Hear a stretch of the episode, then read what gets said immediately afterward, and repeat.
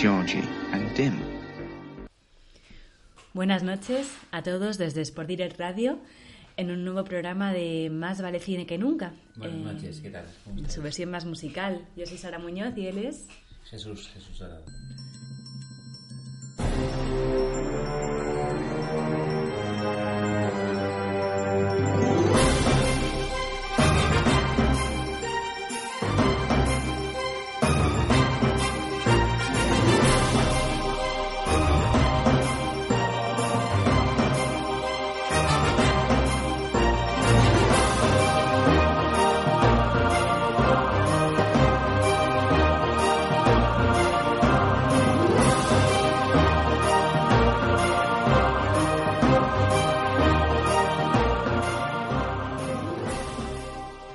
Pues eh, volvemos con este repaso a la historia de la música a través del cine.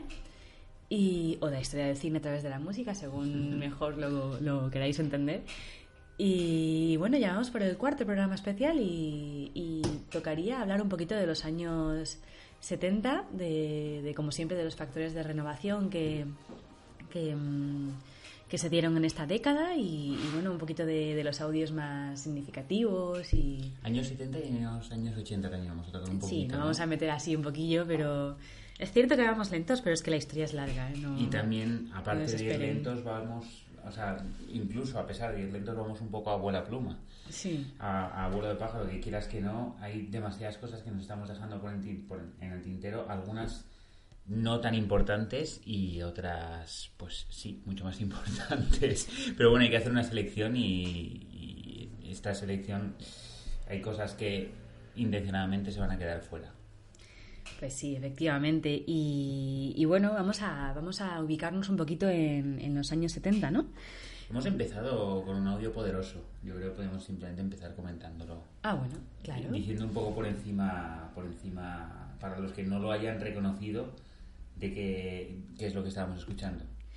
Pues, pues cuéntanos un poquito de qué era esto, bueno, qué era esto originalmente y en qué se convirtió después. Pues mira, en los años 70, una, uno de los, eh, una de las características que, que, que- de las que podemos mencionar en, en, en el desarrollo de la música en algunos de los films, esto eh, dicho un poco en abstracto, ¿no? Vamos a ir eh, colocando cada cosa en su sitio para que también el, el oyente se ubique un poco de lo que estamos hablando, ¿no? Pero así muy en general, una de las características eh, curiosas de, esta década es que eh, la llegada de un instrumento nuevo, del sintetizador, amplía lo- los horizontes sonoros conocidos hasta el momento y entonces hay una pulsión muy natural que es la de volver a volver a revisar ciertos clásicos con estas nuevas sonoridades. Y en este caso, bueno, pues como muchos habrán reconocido, esta es la, introducción de La Naranja Mecánica de, de Stanley Kubrick,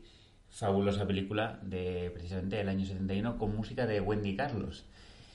Un artista controvertido, bueno, del que ahora hablaremos con más, con más calma. Pero el caso es que este es uno de estos ejemplos en los que esta es una música original de Parcel, eh, una música para los funerales de la reina, reina María de Inglaterra, que aquí está reformulada con un, con, en este caso con un sintetizador que le da no solo un aspecto sonoro distinto, sino que además añade por encima diferentes eh, efectos de sonido que le dan un aspecto bastante, aparte de, en este caso, de funeral, o sea, de música de funeral, de marcha fúnebre, le da un aspecto bastante grotesco y bastante turbio, en el que justo al final, bueno, pues hemos oído la voz de Alex superponiéndose y eh, comenzando a presentar a sus tres trucos. Estas otras características también que comentaremos de los de, de el nuevo, los nuevos usos técnicos de la música, ¿no? Cómo las, las voces y la música van a empezar a coexistir sin por ello tener que, que molestarse la una a la otra. O sea, van a poder empezar a ocupar el mismo espacio a través de espacios distintos, ¿no? Pero eso lo- ahora, lo, ahora lo comentaremos.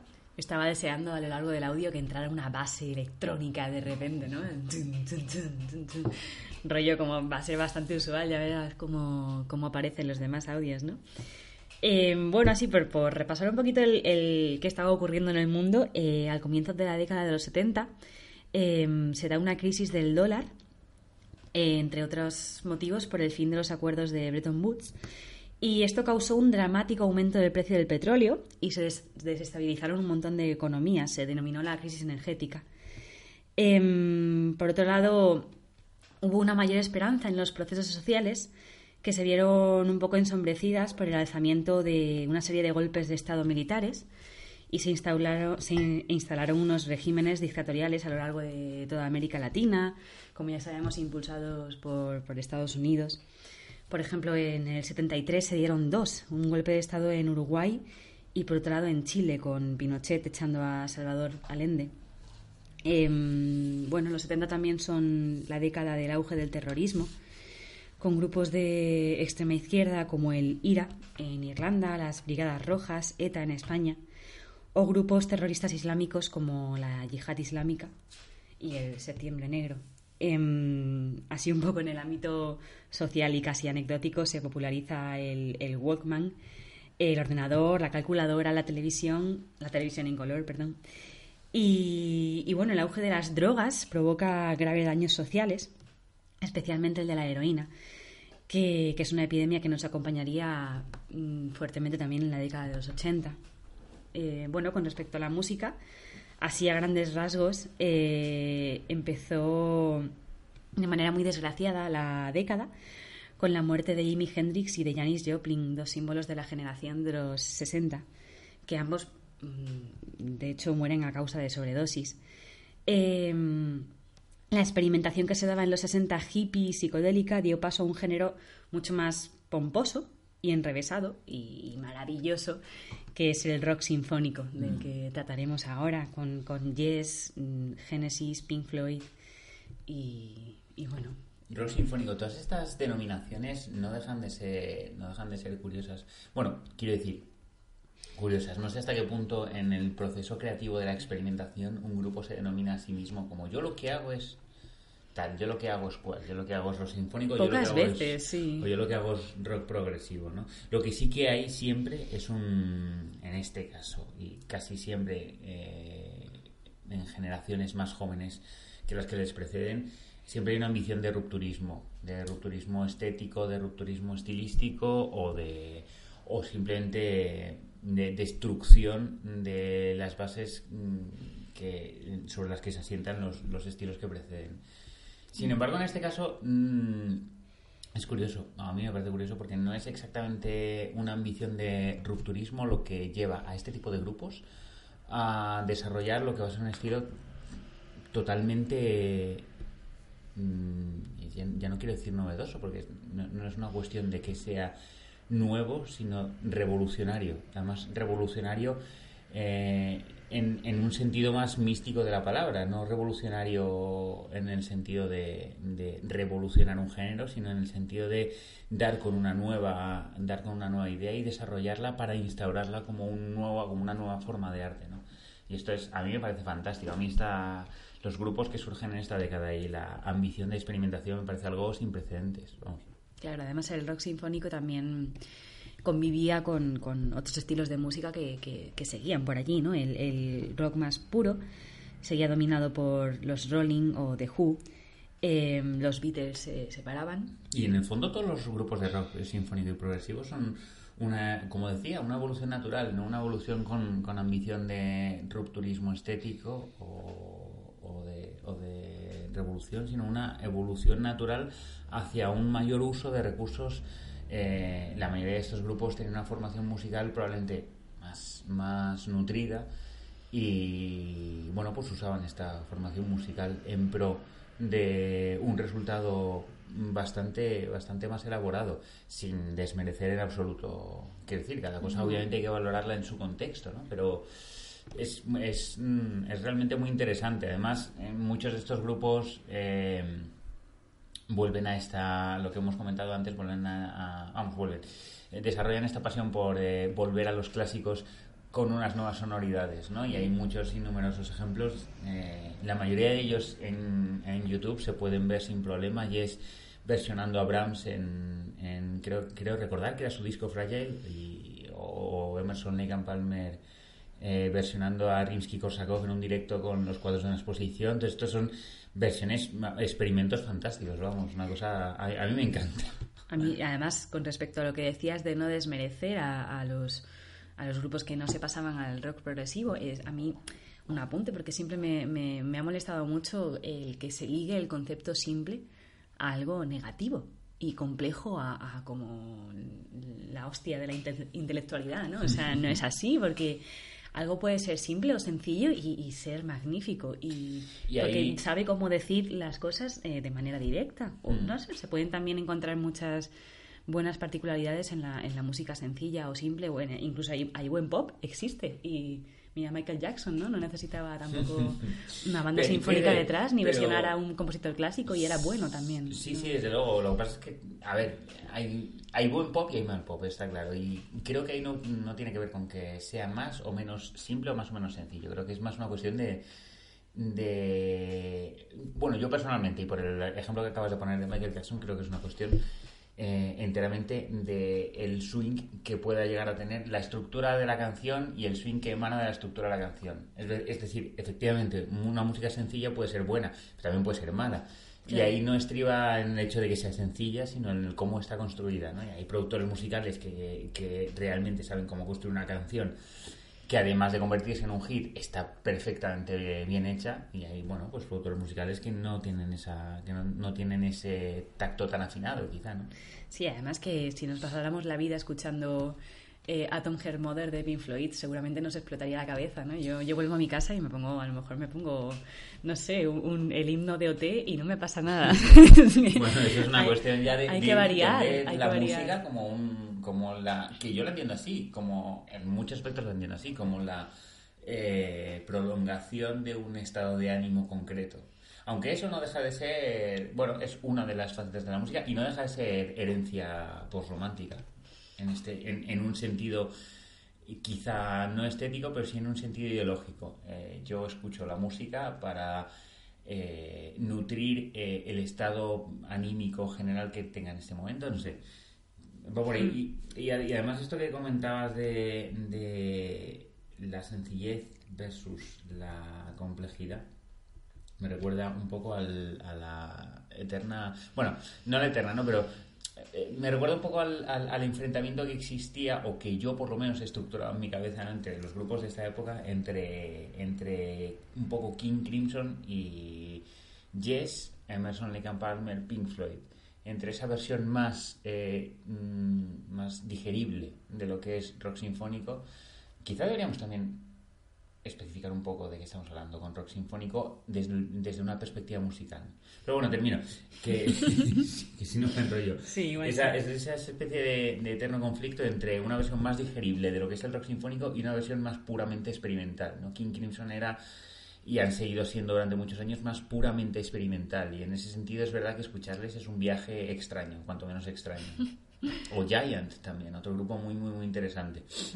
¿Cómo definirías tú el rock sinfónico? Bueno, yo prefiero hablar de rock progresivo en este caso, porque rock sinfónico puede ser tanto Yes como, perdón, tanto Pink Floyd como... Como U2 con una banda detrás. Exactamente, o como Kiss con una banda detrás, con una orquesta detrás, o como el sinfónico de Metallica. Sinfónico en sí no quiere decir nada más que con, con, con una orquesta sinfónica, digamos. Mm, quizá, en realidad no es de lo que estamos hablando cuando nos referimos, yo creo, al, al, al rock sinfónico de Pink Floyd. En este caso nos referimos a rock con ambiciones sinfónicas en su estructura, que no es lo mismo que rock con una orquesta sinfónica detrás. Lo que pasa es que eh, sí que es cierto que, hay una diferencia clara entre rock sinfónico y rock progresivo, por lo menos en lo que a la instrumentación se refiere y en lo que a las estructuras se refiere. En, en, Pink Floyd sí que podemos ver esa ambición sinfónica en, canciones eh, largas, discos largos, grandes instrumentaciones eh, en King Crimson no puedes ver esa, o no sueles ver esa, esa, esa ambición sinfónica, porque las instrumentaciones además son mucho más dispares. En realidad la, la, instrumentación clásica que deriva de los clásica desde el punto de vista del rock que deriva de los Beatles de batería guitarra bajo el combo clásico que viene también de, de, del jazz vamos que no es original de los Beatles esta, este combo clásico se instaura como como base de lo que será el rock, pero sin embargo King Crimson, por ejemplo, no, no, no tienen por qué, además, no, no, no solo no tienen por qué respetar este combo clásico, sino que además a través de los diferentes discos van variando, en algunos meten oboe, en otros meten violín, en otros meten flauta, con una con la única ambición de realmente experimentar puramente experimentación. Entonces, en ese sentido, rock sinfónico tiene más una ambición eh, de expresión sinfónica, rock progresivo tiene más una ambición de experimentación, tanto sonora como rítmica y motívica. Cogen el rock como base y le empiezan a le empiezan pues a, introducir ingredientes como ritmos irregulares como como he dicho eh, instrumentaciones dispares con timbres que a priori no tienen por qué casar, con secciones muy largas de, experimentación pura y dura. Con el, quiero recordar que el disco, disco Red de, King Crimson, que hay una canción entre medias y una sección de experimentación que empieza, de improvisación, una especie de jam que empieza con cuatro instrumentos no haciendo nada en concreto, cada uno un poco como eh, como evolucionando en su propia en su propio círculo sin comunicarse demasiado y de repente se estructura una especie de tema de jazz extraño pero que no va hacia ningún sitio es eh, obviamente esto no tiene nada que ver con jazz o no tiene nada que ver con, con, Pink Floyd o con Emerson Lake and Palmer pero bueno otra de las versiones, otra de las vertientes del rock progresivo en este sentido sería Yes. Lo que pasa es que ahí es donde para mí las, los encasillamientos se quedan un poco cortos, porque, bueno, el Close to the Edge de Yes no deja de ser un, un tema de, un tema de rock sinfónico, pero con los ingredientes que el rock progresivo añade al rock en esta época. ¿no? Entonces, bueno, sí, es la evolución natural del rock en este sentido del rock, eh, pues, pues eso, con más, con más eh, capacidades técnicas y musicales, ¿no? Bueno, ¿y qué estaba ocurriendo en el cine? Porque, porque estamos hablando de, rock sinfónico, rock progresivo. Em, bueno, ocurrían muchas cosas porque, por ejemplo, igual que la música, el cine, el cine es tremendamente amplio en, en, sus temas y en sus tantos como, como directores hubiera, ¿no? Pero, pero sí que había como como una serie de líneas generales y todas esta, estas innovaciones en la música eh, se incluyeron en las bandas sonoras que, mm. tomaron este sintetizador como, como instrumento. Vamos a explicar un poco porque el sintetizador es eh, también tuvo mm, ese éxito que tuvo porque porque también imita a, la textura de una orquesta, ¿no? O sea, estamos de nuevo un poco como con el Burlitzer primigenio. O sea, sí, no, es un poco es tiene tiene mm, cuerpo de piano y alma de alma de, textura sinfónica. Es como una manera de, efectivamente, de ahorrarte gran, gran parte de lo que del gasto que constituye componer una banda sonora. Lo que pasa es que hay dos elementos, o sea, hay, como tres, dos, tres grandes mm, variantes, o sea, tres grandes eh, eh, líneas que se dibujan a través de estas dos décadas. Tenemos el, la ambición de rupturismo estético y estilístico que protagonizan tanto el auge del rock, del pop y del jazz que ya hemos comentado en programas anteriores, que continúa y evoluciona como acabamos de comentar, tanto esto como la irrupción de la música electrónica a través del, sintetizador, principalmente a través del sintetizador, que en realidad tardará, tardará en, en instaurarse como un modelo de, de producción musical. Pues, por, una cuestión realmente muy, muy circunstancial y es que en un principio el, sintetizador se usaba para películas de bajo presupuesto y por tanto se asociaba a películas de bueno pues de baja estofa. Entonces va a tardar y no y no va a ser hasta el uso del sintetizador pues por compositores con efectivamente con más maña y con más y con más eh, con más sentido del gusto, si, si se me permite, como Vangelis o como, o como Moroder o como el mismo Hans Zimmer, el sempiterno Hans Zimmer, que no, va a ser hasta entonces que el sintetizador se, se instaure como una herramienta verdaderamente considerada, digamos, mm. ¿no? De, de, componer. Y luego la tercera vía es un, pero de esta tercera vía hablaremos más adelante, es un retorno al, al sinfonismo clásico y a mm. estructuras que estaban olvidadas desde hacía pues casi 17, 20 años, ¿no? Como veis, es difícil pasar por encima de los 70. Es difícil, es difícil. Bueno, por lo menos para todo mí. esto. Por lo menos para mí. En cuanto al cine en Estados Unidos, creo que no llegamos a comentarlo en, en el programa anterior. Y, es que, igual que en Europa se, se, se cristalizaban todos una, serie de movimientos artísticos, en Estados Unidos recogió las esencias de todo ello y, se materializaron en una nueva generación de cineastas. Em, estaban, bueno, se llamaban así informalmente los casabetes, o también se recoge como el nuevo cine estadounidense. Y, bueno, dentro de, este grupo hay una vía como más comercial y otra más, eh, más de autor, pero, pero está Spielberg, Lucas, Scorsese, Coppola, De Palma. Y bueno, todos ellos em, se curtieron en televisión, en documentales, en, en cortos, hasta que bueno, pudieron explorar un poco el estilo que, que querían, que querían hacer, ¿no? Em, ¿Y qué tenían en común? Pues privilegiar, como ya he dicho, una mirada autoral de, sus películas. Muchos de ellos tienen, además, en el caso de Scorsese, tienen una tradición, o sea, tienen en sus películas, primeras películas, una mirada eh, casi reverencial y, y, que recoge en forma de tradición hacia el, hacia el neorrealismo italiano. Claro, sí, vivieron siempre. algunos de, los aspectos de la, de la Nouvelle Vague. Claro, sí, ellos como que, recogían un poco todo esto que surgía en Europa. Europa, no sé, es, como que a lo mejor es un cliché, pero tenía esta carga emocional de todo lo ocurrido durante el siglo XX y toda esta serie de movimientos artísticos que, nacieron ahí, bueno, como ya tratamos en, anteriores episodios, ¿no? Como lo que tú decías, eh, el free cinema inglés, eh, la nouvelle vague francesa, el neorrealismo italiano. Em, bueno, quieren, quieren mostrar otra realidad a través de, las cámaras, que, bueno, que ya llevábamos eh, décadas con, con, el cine y también había que, dar pie a experimentar con nuevos materiales o conceptos, ¿no?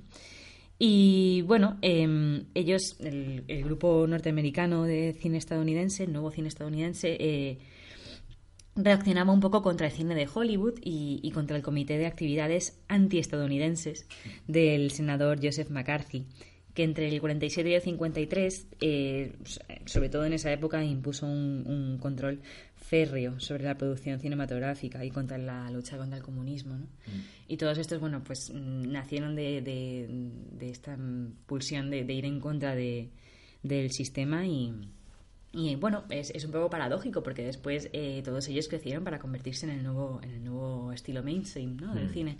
Pero bueno, eh, siempre sí Es cierto, sí que es cierto que muchos de ellos han mantenido esa suerte de independencia. Sin embargo, es una esa suerte de independencia intelectual o autoral hasta cierto punto. Sin embargo, es una, es, es, es una mirada un tanto... O sea, es, es lo que pasa con, con, las miradas retrospectivas del pasado. No, no, sé hasta qué punto realmente ellos tuvieron esa, ese sentido de, de pertenencia a una generación que tiene una ambición concreta estética, hasta qué punto ocurrió eso o hasta qué punto realmente evolucionaban cada uno como podía abriéndose paso dentro de un mercado que les ofrece más o menos oportunidades.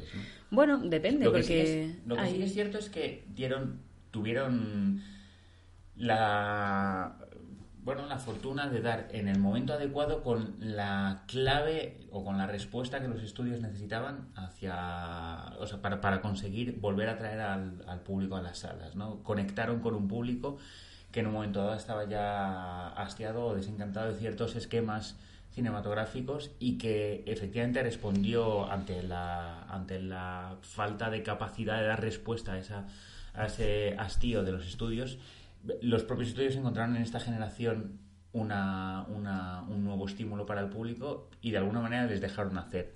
Pero bueno, yo creo que, si te parece bien, podemos hacer un alto. En, realidad quería decir una cosa, ah, porque justo con lo que decías de que a lo mejor no estaban unificados en un mismo movimiento. Em, es, muy, es muy común en este tipo de. Bueno, en, en, algún, en algunos movimientos como, como el Dada, eh, hacer un manifiesto de los artistas que, lo forman y, como escribir alguno de los principios. Y este grupo tenía un, ah, manifiesto de, principios, o sea que supongo que, por lo menos en algún momento sí que sintieron esa, esa sensación de que, de que eran un grupo que, tenían ideas en común. Y bueno, son, son muy cortitas, así que quería leeros mm, solamente dos o tres puntos de, de sus ideas. ¿Cómo se llama? ¿Cómo se llama el manifiesto? Principios del New American Cinema Group. Se llama. Y mm, dice, rechazamos la interferencia de productores, distribuidores e inversores hasta que nuestro trabajo esté listo para ser proyectado en la pantalla. Eh, fíjate, fíjate. No sé hasta qué punto, eh, bueno, esto, eh, a modo de reflexión personal y de contradicción con lo que acabo de decir, no sé hasta qué punto Scorsese podría mantener hoy en día eh, claro, es lo que te digo, que al final se convirtieron ellos mismos en, en, mainstream, ¿no? Pero bueno, eh, dos, rechaza, rechazamos la censura. Nunca apoyaremos ninguna ley de censura. Ningún libro, obra de teatro o poema, ninguna pieza de música necesita permiso de nadie. Tres, estamos buscando nuevas formas de financiación. Estamos trabajando en la reorganización de los métodos de inversión y estamos estableciendo las bases de una industria fílmica libre. Y el cuatro que está un poco relacionado es, bueno, cuatro de los que yo he escogido, ¿eh? hay muchos. El New American Cinema está aboliendo el mito del presupuesto y demostrando que se pueden hacer buenas obras internacionalmente vendibles, con un montaje que va desde 25.000 a 200.000 dólares. Qué ojo, ¿eh? ¿eh? nuestros presupuestos realistas nos liberan de estrellas, estudios y productores. Y bueno, más o menos en esto se basaban a la hora de hacer sus películas. Hay una, una película que se considera como la principal en este movimiento que es Shadows de, de John Cassavetes por si por si queríais alguna referencia de, de lo que recogen estos principios ¿no?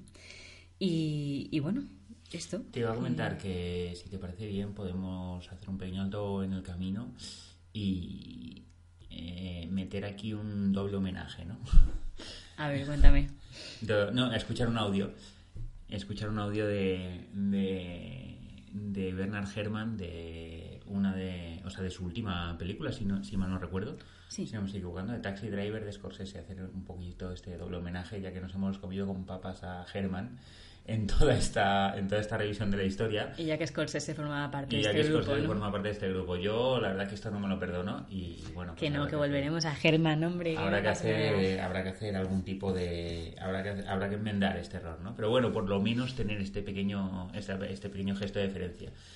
Eh, y nada, en este audio, a, a, mí me gusta mucho este, esta banda sonora. Me gusta mucho la capacidad de generar atmósferas. Me gusta mucho la, el, estilo, en, así como breves destellos, ¿no? Sin más, el, estilo de Herman de construir una, bueno, en este caso una atmósfera, después una melodía protagonizada por por, eh, por saxofón o, trompeta, ahora mismo no lo recuerdo, lo vamos a escuchar, que parte, de, que parte exclusivamente de dos notas. Y en este caso la, la música, la atmósfera se está convirtiendo en una especie de leitmotiv de, la, de lo que representa la ciudad, ¿no? Que, que contra la que su protagonista se, se, se, ve enfrente. No sé, a mí esta banda sonora la verdad es que me, me parece bastante... Y si tuviera que describirla con una palabra es sugerente, obviamente, pero además es muy, muy poderosa y muy magnética, ¿no? Así que bueno, espero que os guste de igual manera.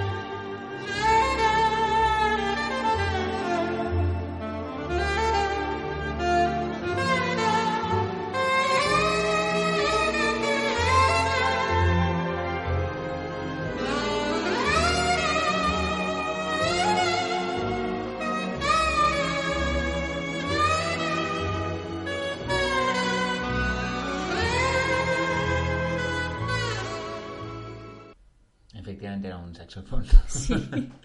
Además, Es- muy saxofón, ¿no? es Muy, muy- de este de visceral, de Sí, ¡guau! sí, sí, sí, muy sensual, muy Sí. totalmente, vamos, fantástico. Y, y parece, o sea, se puede ver aquí ya no la influencia de ese ambiente jazz que comentábamos en, en nuestro anterior programa, sino directamente eh, la ambición de ser un, de ser una banda sonora sustentada en, el, en, en las estructuras, sonoridades y armonías del jazz. Y es curioso, esto nos que, que casi te puede retrotraer a, a, pues mismamente a La gata sobre el tejado de zinc o a, o a un tranvía llamado Deseo, a, esa, a ese cine negro entre racial y visceral es, es, es fantástico. Me encanta. Hay una anécdota sobre este, mm, sobre Bernard Herrmann aquí que, mm, bueno, seguramente estará romantizada, pero dicen que según terminó esta banda sonora, volvió en taxi a su hotel y allí que se murió. Y allí que se murió. Sí, Sí, la sí. he oído, la he escuchado, la he escuchado, fíjate. Sí, como ya he hecho aquí mi trabajo y, y bueno. todo mi trabajo acabó. artístico que he hecho. Bueno, esto que vaya como pequeño homenaje y, y, y forma de disculpa y algún día volveremos Sí, sí. sobre, bueno. este, sobre esta figura tan clave en, en el desarrollo de la historia. Cuando de tratemos los matrimonios de, de, de Hollywood también, ¿no? Un O poco. simplemente cuando hablemos de él y punto. y ya está, hablar de Joder, él pero es punto. que hablar de Herman sin hablar de Hitchcock es como... No, efectivamente, hablar, hablar, de, hablar, hablar de esa pareja, de ese binomio artístico, pero vamos, que merece, que merece nuestros respetos. Vale, vale. Bueno, y otro de los, ele- otro de los elementos que, que tiene vital importancia en el desarrollo de estas décadas, esta, años 70, 80 y posteriores, ¿no? estas décadas y posteriores en la música, en el cine, es la llegada, por supuesto, del Dolby Stereo de una, un nuevo medio técnico de, de reproducción, de grabación y reproducción de sonido en el cine, que trae consigo, bueno, mm, no solo novedades técnicas eh, a la hora de facilitar la, la grabación y reproducción de, de música, sino, además novedades que eh, transforman la manera en la que en determinados contextos se entiende, se entiende el cine. Y no, no deja de ser no deja de ser un elemento transformador, no deja de ser un elemento eh, bueno que va que va a sustentar los básicamente que va a sustentar el, el cine como nueva forma de espectáculo, ¿no? Ya lo comentábamos en el programa anterior, no sé si recordáis que frente a en años en décadas anteriores frente a la a la a la, al auge de la televisión, el cine se ve forzado a salir de los estudios, se ve forzado a, a, eh, desarrollar esta nueva faceta de espectáculo que la televisión no puede ofrecer. ¿no? Lo que pasa es que esto eh, no deja de ser en casos especiales y en producciones realmente costosas. Eh, que el cine se muestra como un espectáculo, bueno, pues como un espectáculo de aventuras, como un espectáculo de, de, principalmente aventuras o de cine épico, ¿no? El sonido en, estas décadas anteriores, el sonido de, alta fidelidad o de alta definición estaba reservado a, grandes estrenos como 2001, Odisea en el espacio, ¿no? De- del 68. Pero en realidad constituían un contingente eh, demasiado, demasiado pequeño para, para la experimentación y para la innovación. Entonces, en este sentido, es, un, es una película que todos también conoceréis, la que eh, genera el caldo de cultivo, eh, que, que no es otra que Jesucristo Superstar, de 1972. Eh, su productor, eh, Roger, Robert Stickwood, eh, es el que va a generar este caldo de cultivo para la, para la revolución y la llegada del, Dolby Stereo. Ahora hablaremos de, la ópera rock como género, ¿no? Pero bueno, como principales, eh, como principales características técnicas, el Dolby abre nuevamente abre, abre el cine a nuevas posibilidades, abre la música a nuevos colores musicales, a muchísimos más contrastes, intensidad. Eh, tiene como dos características principales. Una es eh, que por primera vez el sonido se va, se va a grabar en varias pistas. Y al poder grabarse en varias pistas y reproducirse en diferentes pistas, incluso desde distintos puntos de la propia sala, el sonido puede coexistir con el diálogo. y esto eh, verdaderamente es, un, es, un, es una innovación sin precedentes porque de repente eh, al poder coexistir ambos, ambos, eh, ambos elementos al mismo tiempo sin disturbarse y sin anularse en el oído del, del espectador, nuevas formas de entender el cine, nuevas formas de hacer de, estructurar las historias nacen con total naturalidad y esto es algo que además se junta, eh, se mezcla perfectamente con, el, con, la estética preponderante, con la vuelta a con esa vuelta, ese retorno a ciertos temas del pasado, pero con un sentido de futuro, ¿no? El gusto por lo retro.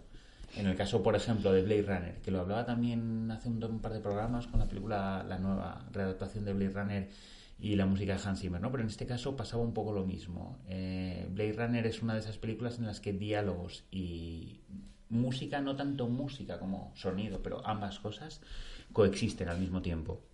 Y coexisten al mismo tiempo sin disturbarse en parte por esta por esta por esta capacidad técnica ¿no? que tiene el Dolby. Otra de las, otra de las eh, elementos es que se aumenta la franja de paso de, de 8.000 a 12.000 hercios. Entonces esto directamente, tanto en los agudos como en los graves, produce más armónicos. Eh, más armónicos se, se, traducen directamente para que el oyente nos... más capacidad de reproducción de armónicos, se traduce directamente para que el oyente nos entienda en eh, más definición sonora sin que por ello signifique saturación sonora es como básicamente eh, como pasar de, de 720p en un vídeo de YouTube a, 4K. pero a nivel sonoro, ¿no? Entonces esto produce mm, una, ampliación en las orquestaciones, tanto en las orquestaciones, como veremos más adelante, de la vuelta al sinfonismo clásico, como en la música, como en la música rock, en las orquestaciones por la parte de los agudos, curiosamente, y la música rock por la parte de los graves, porque hasta entonces nunca se ha vivido con tal intensidad eh, el poder escuchar eh, poder escuchar una música con una, música rock eh, o de esas características que se sustenta tanto en, el desarrollo de los graves, poderla escuchar con, ese sentido de espectáculo que casi vibra tu, cuerpo ¿no? en, la sala cuando lo está escuchando. ¿Y tú qué crees, Darío? ¿Que, que los inventos provocan las innovaciones en el cine o que esas innovaciones necesitan de inventos y por lo tanto se crean? ¿Cuál es el proceso? Bueno, va de la mano, ¿no? Supongo. De alguna sí, pero, o sea, porque se crea el Dolby, ¿se crean estas mejoras en el cine o porque se necesitan estas mejoras en el cine? Se acaba creando el Dolby y es como la eterna. ¿Sabes lo que pasa? Que de alguna manera, y esto es valoración totalmente personal. ¿eh? ¿Qué fue antes, el huevo o la gallina? de alguna manera el, cine se percibe como una historia de superación de dificultades técnicas. Quiero decir, eh, sí. y aunque esto no es, no es cierto, o por lo menos en mi opinión no es cierto, no deja de haber una percepción del cine como de que eh, en las primeras etapas eh, de, los, primeros años del cine mudo, hasta que se inventa, hasta que se empieza a pensar en términos de montaje, hasta que se acopla el sonido, hasta que se empiezan a desarrollar estructuras narrativas que, tengan organicidad para con ese acople sonido al, montaje, etcétera, etcétera. Es como que hay una, una, una elipsis de tiempo que se percibe desde, yo creo que desde el público general como historia de superación de dificultades. Entonces, en este sentido sí que puede ser cierto que las innovaciones técnicas traen consigo innovaciones creativas. Lo que pasa es que yo creo que yo creo que por una parte eh, es, el propio creador hablo por supuesto o sea estoy hablando eh, sin, sin, tener ni idea de, creación de cine o sea de, sin tener idea de la elaboración o de la profesión del cineasta pero intentando imaginármela desde la perspectiva del, del creador musical del que sí que sea algo obviamente tú tienes unas posibilidades técnicas y esas posibilidades técnicas te permiten hacer algo, pero obviamente tú cuando creas tratas de trascender esas posibilidades técnicas o por lo menos experimentar con ellas para reformular lo ya establecido y conseguir con ello un nuevo resultado. Es como ir ampliando vocabulario donde pueden elegir. Exactamente, es como ir ampliando vocabulario. Entonces, mm, de alguna manera, si, si bien en general la historia, no creo que sea, sea el cine, no creo que sea una historia de superación de dificultades técnicas, sí que creo que hay un elemento importante en superar esas dificultades técnicas o por lo menos ampliar, como tú dices, ese vocabulario, esas dificultades técnicas y sí que creo que eso hacen reimaginar la manera de, exponer y de contar historias y siempre sin olvidar que en el fondo el, cine hasta ahora y, durante muchos años y seguirá, y quiero creer que seguirá, es algo que está por hacer, que está por mm. hacer en cada película y que está por hacer en términos generales, o sea que es algo que no, que no, que sí que obviamente cuando se estandariza de una manera responde a esos modelos, pero que si se piensa fuera de ese, de ese contexto, de esa, de esa estandarización, está por hacer. Por eso hay que ir al cine con una mentalidad abierta siempre de, encontrarnos una obra experimental en vez de algo que esperamos, porque si no, no damos pie a que, a que siga desarrollándose como movimiento artístico. ¿no? Si esperamos siempre de él un resultado como, como si una novela siempre fuera final feliz. No siempre esperábamos un prólogo, estructura, eh, bueno, siempre esperábamos lo mismo de algo, no, no damos espacio a que ese algo se, se, siga desarrollando en, y experimente en sus, en sus estructuras, en sus, en sus texturas, en, en todo. Hay que ir a, en Málaga hay que ir a cines como el cine Albeniz, por favor, que no se muera. No, en serio, no quiero, pero, pero sí, hay que, hay que siempre apostar por las películas que, que así de, de a pie de calle consideramos raras, porque, porque son las que nos dan cosas nuevas, por mucho que nos guste un final feliz, ¿no? Y esta es la, la discusión que tenemos siempre, pero sí, efectivamente, ese es el problema, el problema que tiene la experimentación cuando ya se convierte en forma o se convierte en norma. ¿no? Que la mm. mayoría de películas experimentales que, o no experimentales, pero la mayoría de, de lo que entendemos a lo mejor de, desde una perspectiva ya maniquea como cine de autor, hoy en día ya no es tal cine de autor. Por el mero hecho de que responde a una serie de estructuras y de que el público, bueno, pues cuando va a ver ciertas películas de cine de autor va a consumirlas de la misma manera que el público va a consumir películas de, de, gran taquilla, esperando que le den lo que quiere que le den. Y cuando no le dan lo que quiere que le den, pues surgen las críticas. Yo siempre pongo, a mí personalmente pongo un ejemplo que no puedo decir que me haya gustado porque sería un ataque al, al, al, al, vocabulario, al uso del vocabulario, ¿no? Pero puedo decir que me impresionó y que en ese sentido me pareció muy positivo el hecho de que exista una película como Madre del año pasado, ¿no? O de, o de este Aronofsky, ¿no? Sí, de Aronofsky. No sé si ha sido este año o el año pasado. Eh, en 2017. 2017. ¿Seguro? Sí, sí, sí. Bueno, este bueno, esto mm, no tenemos Wikipedia encendido, así que es según lo que tenemos delante. Lo siento mucho si nos equivocamos de mes, que nadie nos mate. No, pero madre mía, salí con náuseas, pero después en la reflexión. Y sin embargo, probablemente es una, de las películas que más nos haya dado de hablar. Sí, sí, sí, sin duda, porque eso es jugar con, con las posibilidades de un lenguaje, ¿no? Otro día también hablábamos que a lo mejor el cine francés se había, en, lo que es ahora el cine de Francia, de o el cine europeo, así casi en términos o el cine generales. español en términos generales también. Bueno, que el cine francés en específico bebía mucho de lo que había sido Nouvelle Vague, que en su día fue una innovación, pero que bueno, según van pasando los años, pues ya no es innovación, ya es, ya es un estilo casi asentado, ¿no? Este, mm. ¿cómo, ¿cómo, definiríamos este, no sé? Como siempre que ves una crítica de una película francesa es, es deliciosa.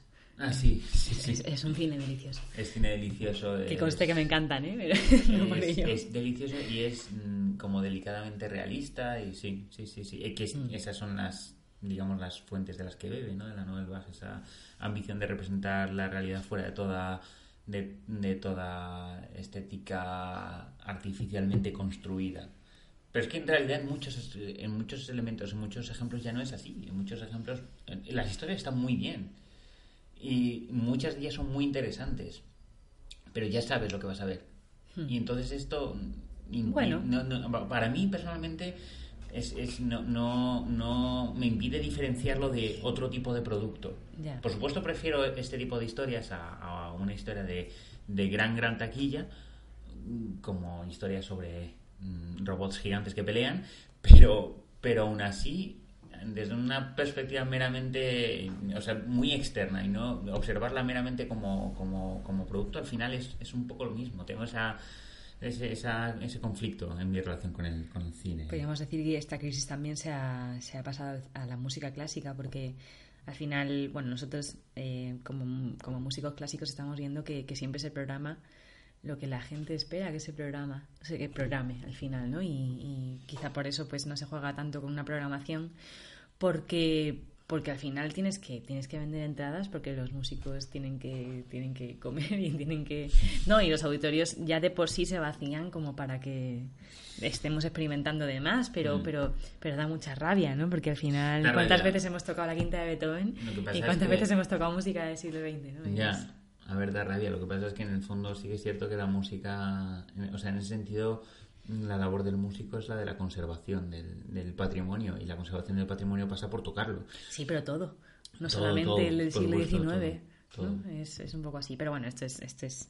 Bueno, sí, estamos yendo, ¿no? De los 70. Em, no sé, ¿quieres que hablemos un poco de, de los compositores? de Yo creo que es el momento de, escuchar a época? Vangelis y entonces ya empezamos Ya a hablar de reconducimos, Vangelis. sí, sí, Vamos vamos. a, vámonos con, con Blade Runner. Los títulos de crédito finales que todo el mundo conocerá, o por lo menos todo el mundo de mi edad conocerá, espero. Y es que fue muy gracioso. No saben porque- qué edad tienes, ¿eh? Porque fue muy gracioso porque hace muchísimos años. Bueno, mira, est- esto servirá como esto servirá de modo de orientación. Hace muchísimos años había unos, unos discos que, a ver, ¿cómo era? Creo que recordar que eran de, de Pepsi, que eran eh, los discos de los éxitos del verano.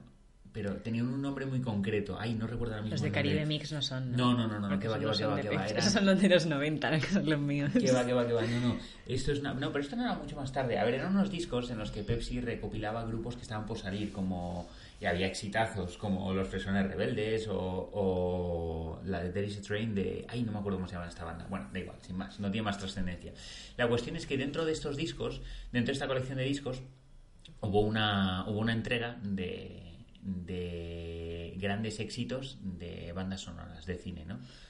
Que para mí fue un poco como la puerta de entrada a la música de cine. Porque en un mismo disco descubrí, o sea, coexistían eh, temas como Cowboy a Medianoche, Bailando con Lobos, Blade Runner o Cinema Paradiso. Era como, era como una hostia detrás de otra al cerebro, tal cual. Y yo recuerdo haberme puesto hasta la extenuación este tema de, de Blade Runner, mucho antes de haber visto la película. Y, y seguir poniéndomelo mucho después sin, sin llegar a entender de qué iba la película. Salud.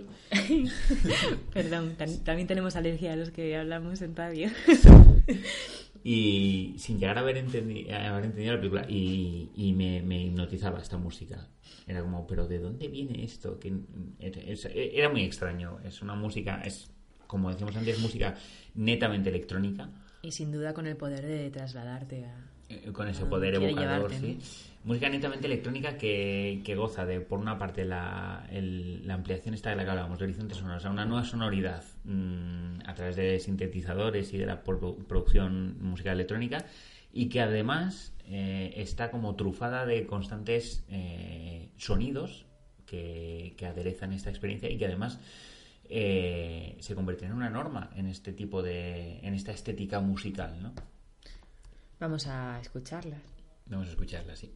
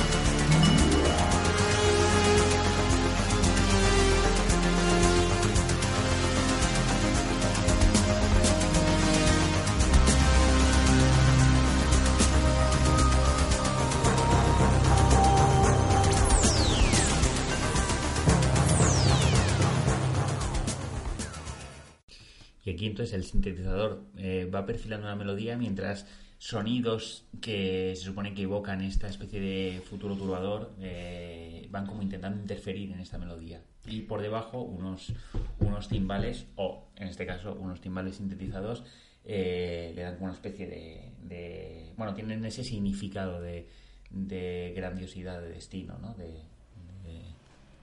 yo quiero decir dos cosas. El título de, de la novela en la que parcialmente se basaba la película que es Sueñan los androides con ovejas eléctricas. Efectivamente, me, eh, novela que junto con El Padrino yo creo poder afirmar, bueno, creo poder afirmar, no, pero sí que es cierto que cuando, cuando lo leí tuve esta sensación, tanto esta como El Padrino, eh, que la película es, es ahonda más y desarrolla más el universo de lo que la novela te cuenta que la propia novela. Fíjate.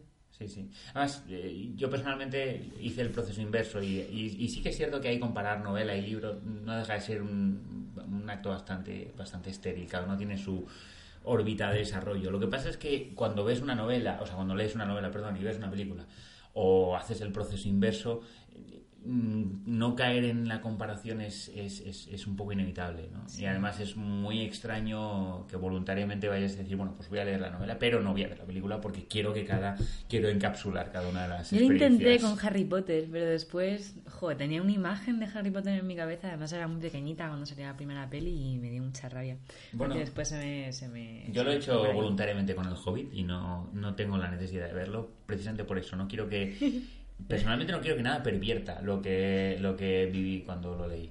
Y luego están los, los nombres que, que los lees en tu cabeza con el libro de una manera. Exactamente. Que llamaba Hermione a Hermione y me quedaba tan a gusto. Como Jaime Lannister, ¿no? Como Jaime Lannister, tío. era, era Jaime, era Jaime, era mi colega Jaime y qué decepción más gorda. Y bueno, quiero decir otra cosa. El nombre completo del compositor de esta película, porque es que me encanta.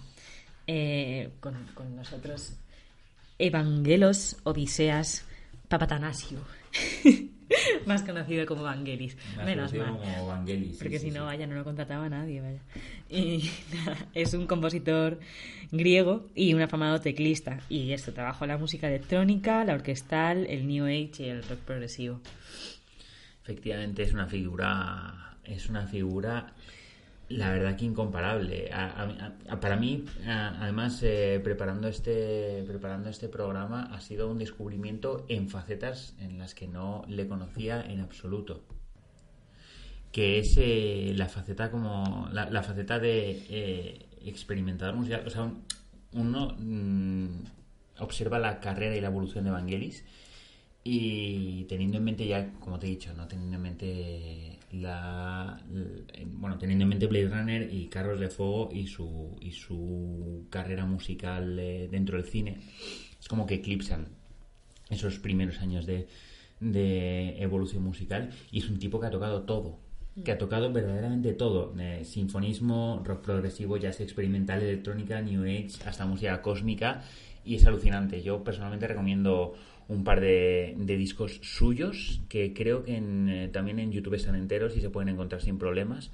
Eh, ahora mismo no recuerdo el nombre, pero lo voy los voy a buscar. Son dos, dos discos de, de, Uno de ellos es una sesión. Una sesión de. Una sesión de, de, experimentación de, de jazz. Eh, es que ahora mismo no recuerdo, eh, Hipótesis o Picasso, no, The Dragon's Fly. Son, son tres discos, son no, The Dragon, efectivamente. The Dragon es de 1971, es un álbum que todo entero, el álbum en sí, es una, es una jam session de, de jazz experimental. De lo más, de lo más interesante, de lo más interesante. Además, fue una jam session eh, grabada de principio a fin, sin mayor sin, sin mayor ambición que lo que una jam session es. Lo que pasa es que hecha en este caso con unos grupos de, de, tal calidad que de repente sale algo, sale un experimento realmente interesante. Y otro disco de rock progresivo, eh, ahora mismo sinceramente no sé si estoy confundiendo los títulos, pero, pero lo buscaré y lo comentaremos en futuros programas. Creo que el disco de rock progresivo se llama Picasso, que es del 82, y el, y el disco de de, de, la jam de experimentación de jazz se llama The Dragon, que es del 71, pero buscaré si me, si me estoy equivocando. Pero vamos, interesantísima la carrera de este hombre. ¿eh? También compuso mm, música para obras de teatro clásicas. Sí, sí, sí, Electra, Medea, Las Troyanas. Bueno, y bueno, es que así como es como un hombre que tiene como una colección de datos curiosos que, que son difíciles de resistir.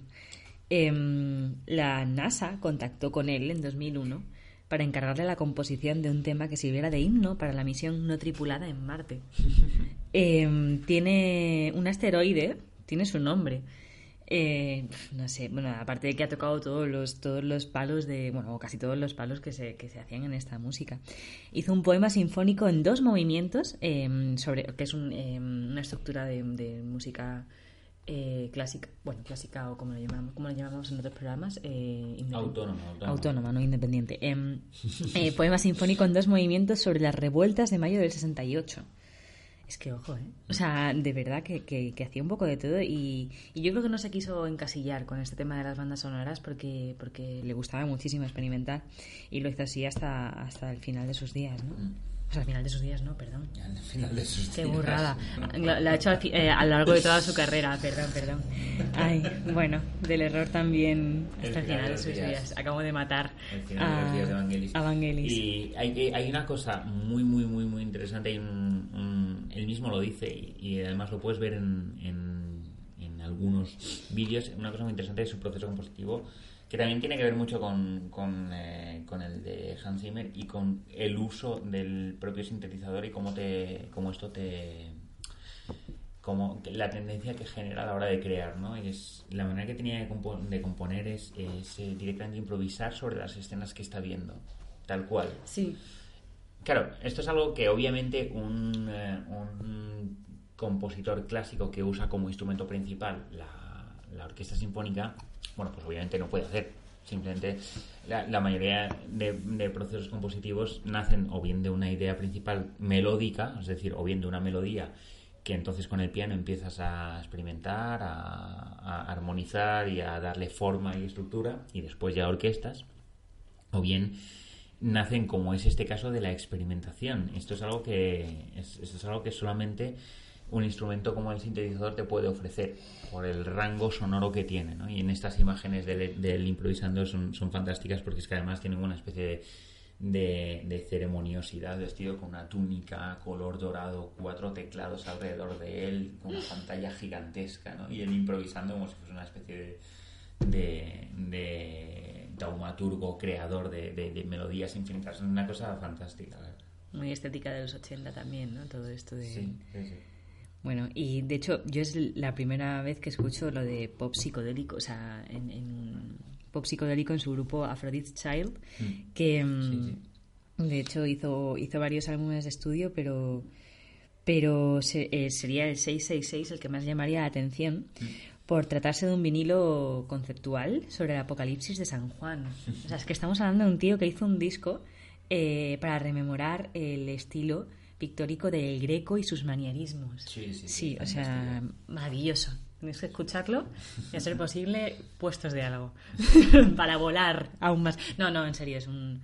O sea, yo he empezado a conocerle ahora a través de esto, pero, pero me queda muchísimo recorrido con él y, es una verdadera sorpresa. Debutó en los 60 siguiendo un poco la, la estela de los Beatles con, con, su primer grupo llamado The Formix. Hmm. También, también interesante. Sí. Bueno, en la línea de, eh, de en la línea de... Vangelis. De Vangelis tenemos a Wendy Carlos, tenemos a Giorgio Moroder, tenemos a unos cuantos... De Wendy Carlos sí que, sí que, sí que estaría bien hablar un poquito, hablar un poquito de Wendy Carlos y hablar un poquito de, Stanley Kubrick, que a mí me parece muy interesante eh, porque es uno de los compositores que contribuyen a que... Compositoras. Perdón, compositores, compositoras. Estaba hablando de Stanley Kubrick. Es uno de los cineastas que contribuye a que la música eh, reformule sus, sus, significados para poder llegar a un, a un mayor público. Hmm. Que es algo que pasa eh, en 2001 dice en el espacio. Todo el mundo conoce la música de 2001 dice en el espacio, todo el mundo conoce eh, bueno, todo el mundo conoce esos compases de entrada. Lo que probablemente no todo el mundo conozca es que son de, en este caso, de una obra postromántica eh, de Richard Strauss y que es un poema sinfónico que habla de una obra de Nietzsche.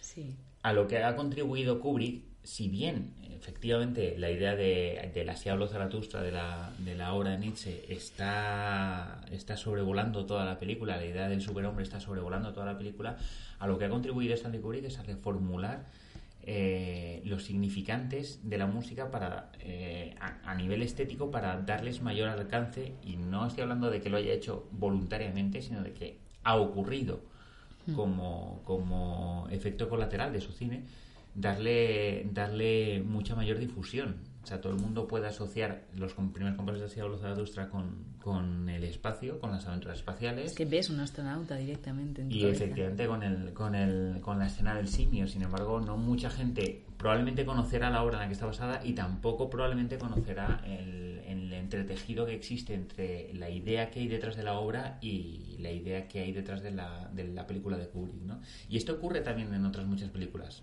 Ocurre, como, como hemos contado antes, ocurre con, el, con la vuelta a la exploración de los clásicos a través de unas sonoridades, con, el, con el, la banda sonora de La Naranja Mecánica, ocurre también en Barry Lyndon, ocurre en varias, varias de sus películas. Hmm. La contribución de Wendy Carlos es, es, decisiva a la popularización de la música electrónica y también a este uso de sintetizadores que estábamos comentando. Él es de, Nueva Inglaterra, de 39, y, fue un niño prodigio de, de, del piano. Eh, y bueno, esto conoció al ingeniero Robert Moog, que, que, acababa de poner en marcha su empresa de fabricación de sintetizadores y, y se convirtió en uno de sus primeros clientes. Y, y, le asesoraba en el aspecto musical, en el técnico, y bueno, utilizó siempre los sintetizadores para, para su música. Y, y, bueno también tenía este elemento de, reformular la música la música que ya estaba compuesta la música clásica. Por ejemplo en, en un, su primer álbum que se llama Switch on Bach eh, conectado a Bach del 68 eh, eso utilizó el empleo de sintetizadores para alternativa a la orquesta. Y, y, bueno siempre siguió así. Después de hecho una de las obras más conocidas de Bach es el Well Tempered eh, Clavier, el bien temperado, sí. temperado, pues hizo el de Well Tempered Synthesizer, el, el, sí. el sintetizador bien, eh, bien temperado. temperado. De hecho, sí que es verdad que experimentó muchísimo con, con eh, la fabricación de, bueno, con este ingeniero de sonido y con sus sintetizadores, los sintetizadores mod experimentó muchísimo en la exploración de nuevas sonoridades, incluyendo nuevos sistemas de afinación, lo que le conectaba mucho a la música oriental, a lo que a, a la música oriental que tenemos en el oído, eh, que se estructura por eh, cuartos de tono. Esta música, como la música folclórica de Filipinas, la música del gamelán, no, no, sé si la tenéis en el oído. No, realmente no, no, no, no tenemos ahora espacio para poner algunos de sus temas, pero tiene un, un álbum muy interesante que se llama La Bella y la Bestia. Digo, es La Bella en la Bestia.